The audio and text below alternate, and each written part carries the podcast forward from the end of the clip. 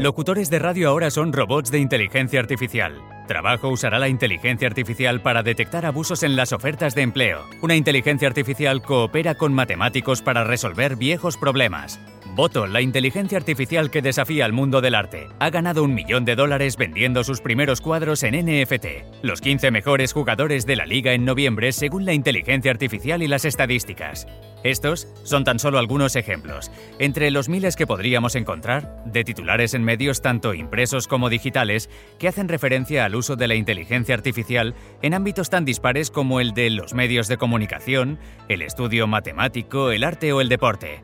La ciencia en general y la medicina en particular se benefician de la implantación de las nuevas tecnologías, llevando los avances en salud a cotas de desarrollo jamás imaginadas hasta la actualidad. La inteligencia artificial, es decir, el uso de algoritmos capaces de, entre otras cosas, detectar enfermedades en pacientes basándose en el análisis de datos o imágenes, es sin duda no solo el futuro, sino una realidad. ¿Qué posibilidades ofrecen tecnologías disruptivas como la inteligencia artificial, el machine learning o la minería de datos en el ámbito de la salud? Enseguida se lo contamos. Les habla David Morales. Bienvenidos al podcast de Accelerate Innovation by Fujifilm, Universidad Autónoma de Barcelona y Amix UAB.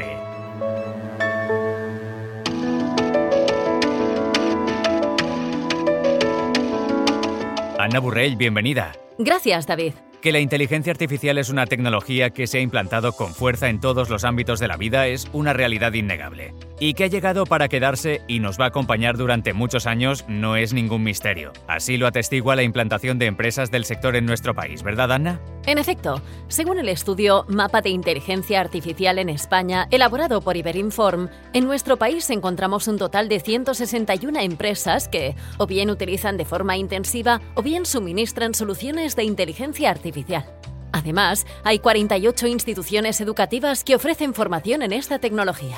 Y si nos centramos en el ámbito puramente sanitario, puede sorprender la cantidad de aplicaciones con finalidades médicas que podemos encontrar. Se estima que en la actualidad existe aproximadamente medio millón de apps relacionadas con servicios médicos algunas de ellas, asociadas a chips y sensores incluso implantados en el cuerpo del paciente, son capaces de generar datos en tiempo real para el seguimiento de dolencias crónicas y mediante algoritmos de inteligencia artificial alertar a los servicios médicos o de emergencias en caso de que el paciente precise ayuda. Chips y sensores que crean una cantidad ingente de datos que sumada a la que se desprende de servicios médicos y hospitales, resulta una fuente de información perfecta para que los algoritmos de la inteligencia artificial puedan aprovechar todo el potencial en la detección de enfermedades y la mejora de la calidad asistencial. Para conocer más de cerca cuál es el presente y el futuro de la inteligencia artificial y de las tecnologías disruptivas en el ámbito sanitario, contamos con Dumen Akfar, que es director de tecnología y transformación digital de la clínica de Seus Mujer. Bienvenido, señor Far. Hola, gracias. Y también Francesc Cayuela, CEO de BDCare Big Data Research y también presidente de Amix de la UAB y de la FECAM, la Federación Catalana de Enfermedades Minoritarias. Gracias por acompañarnos. Muy buenas y gracias a vosotros por darnos esta oportunidad.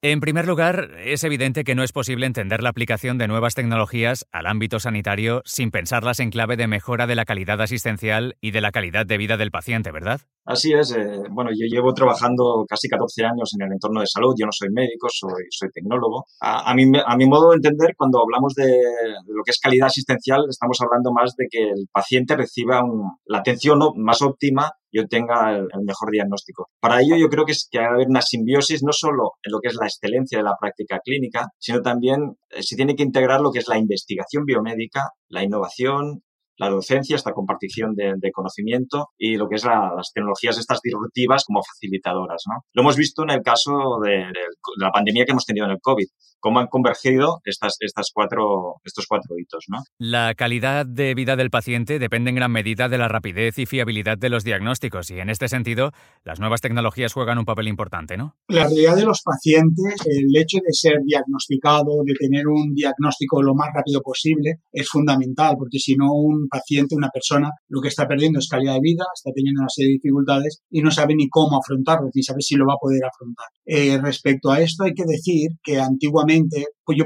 como ejemplo me gusta siempre trabajar con las enfermedades raras, porque son los casos más complejos y que fuerza más al sistema para llegar. Y es donde más se utiliza o donde más útil va a ser la inteligencia artificial. Desde mi punto de vista, de como modelo de resolución. Entonces, dentro de esta lectura, decir que antiguamente, hace unos años, siempre se hablaba de entre 5 y 10 años para el diagnóstico, que actualmente está entre 3 y 5 años, pero todavía sigue mucha gente sin diagnóstico. Y nosotros, por ejemplo, desde lo que es la empresa de Vidicare, estamos intentando hacer un cambio disruptivo en el que sea con los datos hospitalarios los que consigamos tener el diagnóstico de la persona antes de que la persona se dirija al hospital, haciendo este cambio, ¿no? que sea el hospital el que le puede decir a la persona que padece esta enfermedad o que la va a padecer en breve. Nosotros desde, desde, la, desde el ámbito más, más hospitalario realmente se están haciendo muchos esfuerzos para la identificación de estas enfermedades minoritarias y, la tecnología evidentemente nos está ayudando muchísimo. Eh, sin embargo, todavía cuando hablamos de métricas de medición en el ámbito asistencial, siguen muy centradas en la cantidad y no tanto en la calidad, como consecuencia de las dinámicas que establecen las restricciones presupuestarias desde la perspectiva de paciente se tiene claro que el doctor, aunque sea un doctor y tenga una gran formación y esté con un gran equipo y en un gran centro hospitalario, no puede saberlo todo en todo momento de cualquier enfermedad y mucho menos de la evolución y la realidad de, la que tienen cada uno de los pacientes y mucho menos con unas asignaciones de tiempo de tres minutos, de cinco minutos o con las codificaciones que hay, ¿no? Para lo que decías, ¿no? Para poder tratar a mucha gente y no cómo los tratamos. Entonces aquí el hecho de que la inteligencia artificial genere, ¿no? De soporte al doctor y le haga el análisis del dato le prepare toda la información y le prepare la reunión que va a tener con este paciente, va a permitir que el doctor pueda disponer de 10 minutos, pero además orientado absolutamente a la calidad de la atención a ese paciente, teniendo presente que el paciente, hay una gran parte que el doctor es psicólogo, o sea, el hecho de sentirse arropado, el hecho de sentirse con esa persona, ¿no? La, inteligencia artificial no puede sustituir al doctor pero sí que el doctor tenga más tiempo para dar más calidad en esa atención. ¿sí? totalmente de acuerdo. Calidad y cantidad pueden ir totalmente de la mano. Y es lo que estáis diciendo, ¿no? Poniendo a este paciente en el centro del sistema, eh, automatizando estos procesos internos, automatizando los protocolos, trabajando en, lo que es la seguridad del paciente y evidentemente la excelencia profesional y al final evidentemente también sabe invertir. Pero tenemos que vivir, yo creo que de, este modelo de, de supervivencia. Cuando hablamos de inteligencia artificial y de aplicarla al diagnóstico de enfermedades, ¿exactamente de qué estamos hablando? Estamos hablando sobre todo de que la tecnología es un facilitador para optimizar lo que es la calidad de la, atención de los pacientes. Yo creo que la inteligencia nos permite ya y ahora eh, eh, lo que es mejorar lo que es la, la precisión diagnóstica para que el paciente obtenga los mejores resultados. Y yo si queréis os explico un poco un caso de éxito, dijimos, eh, ya está, lo tenemos implantado dentro de Deseus. Eh, nosotros estamos aplicando, y es un éxito en, en, en, el ámbito de salud, inteligencia artificial orientada a lo que es el, a la imagen médica. Ahora mismo estamos ya detectando, tenemos un sistema que detecta de forma precoz el cáncer de mama con imagen médica, y es la misma tecnología que se está utilizando o que se ha utilizado para el reconocimiento facial, para los iPhones estos que tenemos para que nos autentifiquen, o por ejemplo el, eh, la tecnología que, que ha aplicado, seguramente habéis oído hablar alguna vez, de los supermercados estos inteligentes de Amazon. Cuando entras en el supermercado, automáticamente ya te lo ves y te identifica y todo lo que tú vas comprando automáticamente ya pasa a tu cesta y sales directamente por el supermercado. Es la misma tecnología eh, aplicada a la imagen, pues la estamos aplicando pues para detectar este, esta detección de, de, lo que es el cáncer de mama precoz. Diagnósticos eh, más precisos. Por ejemplo, estaríamos hablando en el caso de, de un especialista de diagnosis por imagen que después de seis horas de trabajo el cansancio ya hace mella y estaría la máquina como sistema de alarma indicándole que puede haber un error, que no se descuide algo que se observa y él no se ha percatado, o nos situamos en otro nivel superior? Sí, sí, iríamos mucho más allá. Pensemos en un escenario mayor todavía. Si el doctor puede mirar a X personas cada día, pero una herramienta automatizada y con inteligencia artificial podríamos mirar a 5 millones de personas al día.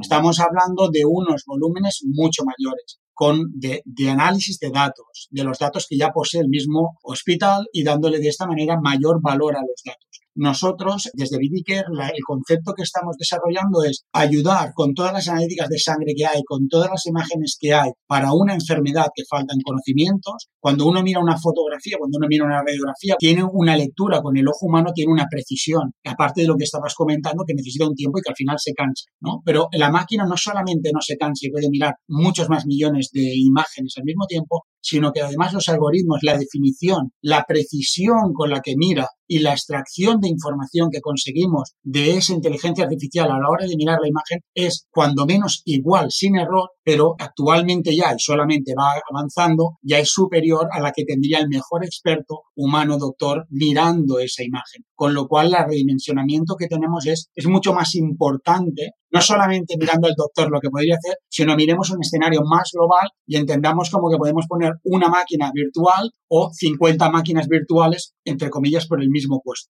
Yo creo que una cosa que es importante que sepan los oyentes es que estas tecnologías no se ponen, no se prueban y se ponen, sino pasan una serie de certificaciones. Es decir, en nuestro caso, lo que esta tecnología que hemos aplicado la han certificado la Agencia Europea de Medicamento y la, y la, FDA, que es la homóloga en, en América y ha habido previamente, evidentemente, unos estudios coordinados con otros centros médicos. Digamos que es un proceso muy parecido a la elaboración de un medicamento que puede hacer una farmacéutica. Partimos de unos sistemas que analizan millones de datos. Una de las técnicas que se utiliza es la minería de datos, buscando nuevos patrones que se repitan.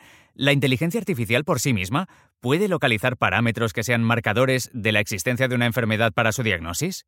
Absolutamente sí, con única premisa previa, que es que en la inteligencia artificial le hemos de dar un conjunto de datos para, sobre el cual trabajaremos y, tenemos una línea que estamos trabajando con datos masivos. Y eso es lo que está más trabajado actualmente, ¿no? El, hecho de trabajar con millones de datos y el hecho de trabajar sobre imágenes. serían los dos campos que estarían más trabajados. En nosotros, eh, globalmente, ahora por nosotros quiero decir eh, otros ITs, otra, otros expertos que dedicamos nuestro tiempo libre y profesional al tema de la inteligencia artificial y la tecnología en global, ¿sí? Estamos intentando dar además otra nueva perspectiva, que es vamos a intentar utilizar algoritmos de inteligencia artificial que se pongan al lado del doctor y que estén analizando y que le estén complementando como nos complementa el Google Maps para saber dónde vamos y orientarnos con el mapa, por dónde estamos circulando, para que oriente al doctor sobre los siguientes pasos a seguir, sobre la complejidad del mundo de la salud y los nuevos conocimientos que va implicando. Esta nueva perspectiva entiendo que en los próximos años va a ser muy disruptiva y va a ayudar mucho más, va a ser mucho más complementaria a la vida profesional de nuestro equipo médico, que como decía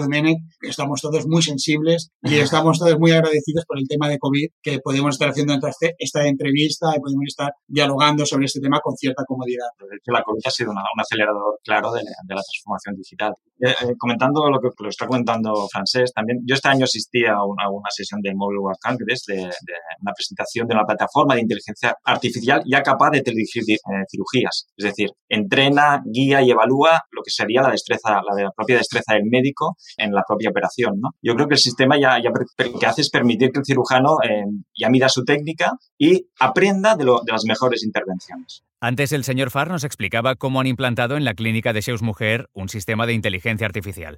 Para que nos hagamos una idea de cómo funcionan, ¿nos puede explicar, señor Cayuela, un ejemplo que estén desarrollando en Vidicare?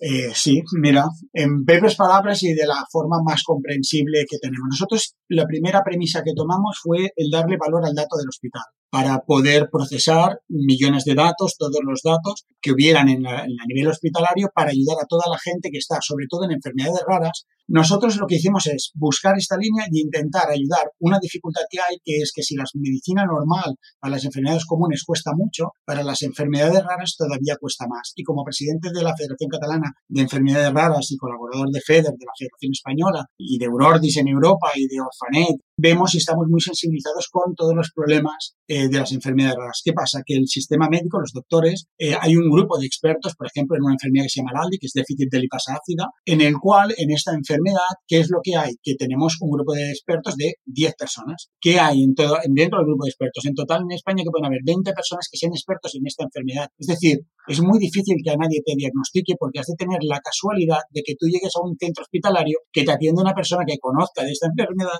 para que te pueda dirigir y que te pueda diagnosticar. Nosotros para solucionar ese problema lo que hemos hecho es analizar todas las analíticas de sangre como estrategia que entran al hospital cada día. En el Hospital Clinic mm, supongo que se hacen 5.000, 7.000 analíticas de sangre diarias. En otros hospitales más pequeños pues serán 2.000 y en algún otro hospital más grande pues puede ser unas 12.000, 15.000 como Vallebrón. Entonces nosotros de ahí, ¿qué hacemos? Buscamos todos los biomarcadores, buscamos todas esas variables que necesitamos para poder diagnosticar la enfermedad. Lo comparamos con la historia clínica y le presentamos al doctor en una herramienta digital, le presentamos los cinco, las tres personas que creemos que tienen más de un 90% de probabilidades de, sobre todas las analíticas que han pasado sin ningún coste extra, le pasamos al doctor para que le diga la probabilidad que tiene esta gente de padecer esta enfermedad y le ayudamos con un árbol de decisión de inteligencia artificial para que pueda acabar de seguir los pasos, los procedimientos para poder diagnosticar. Y aparte de esto, sin extenderme más, hacemos también un, le llamamos un neuronal network, que es un sistema de, deep learning en el cual lo que buscamos es poder coger la base de datos de toda Alemania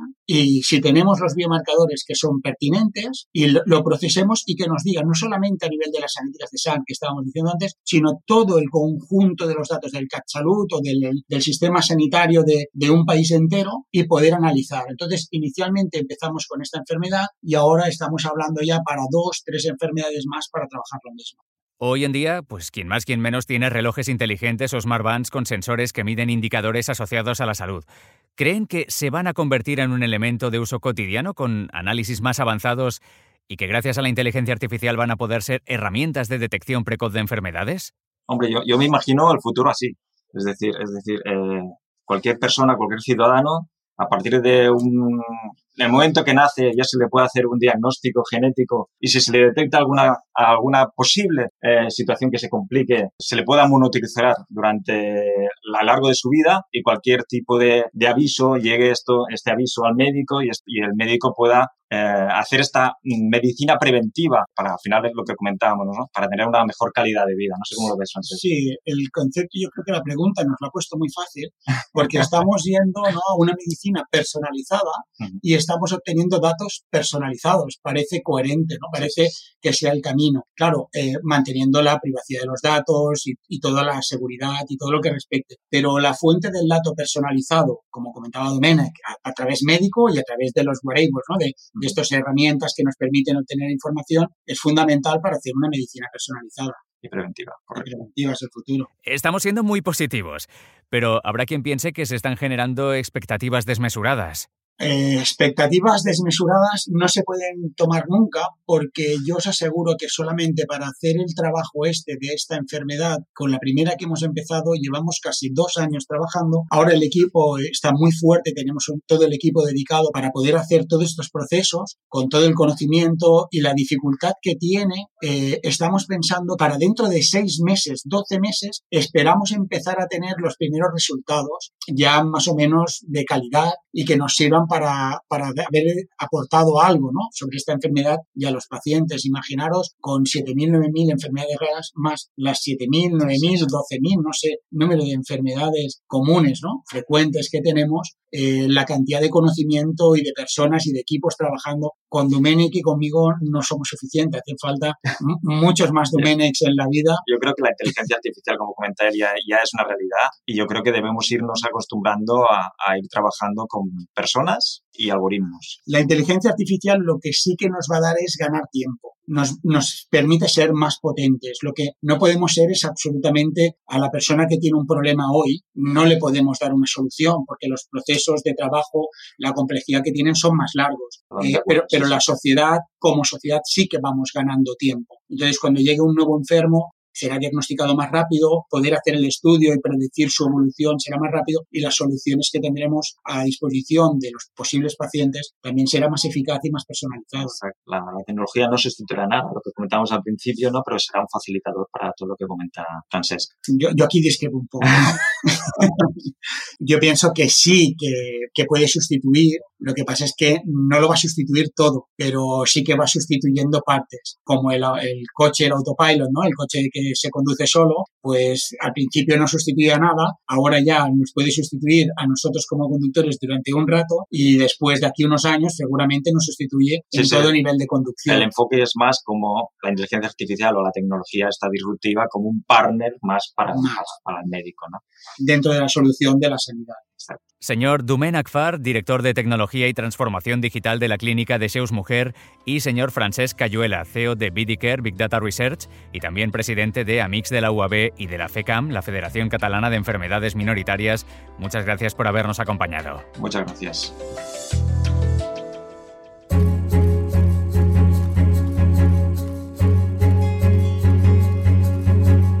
Para acabar este podcast de Accelerate Innovation by Fujifilm, Universitat Autónoma de Barcelona y Amix UAB, Ana Burrell, resúmenos los aspectos más destacados. En primer lugar, en el caso de la diagnosis por imagen, la inteligencia artificial ya ha llegado a un nivel de perfeccionamiento que en la actualidad es capaz de detectar enfermedades sin error, igualando al mejor de los expertos. En segundo lugar, como indicaba el señor Cayuela, gracias a los sistemas de inteligencia artificial no hay que ceder en calidad asistencial en pro de cantidad asistencial. Pueden ir perfectamente de la mano. Por último, como apuntaba el señor Farr, la inteligencia artificial es una realidad y es necesario que nos acostumbremos a trabajar con ella, pero sin miedo, puesto que la tecnología no sustituirá a nadie, sino que será un facilitador. Y nos quedamos con la idea esperanzadora de que tecnologías como la inteligencia artificial, el Big Data y la minería de datos, junto con el desarrollo de dispositivos como wearables, nos conducen hacia un futuro de medicina personalizada, donde el diagnóstico pueda ser preventivo. Gracias, Ana Burrell. Hasta pronto. Hasta pronto.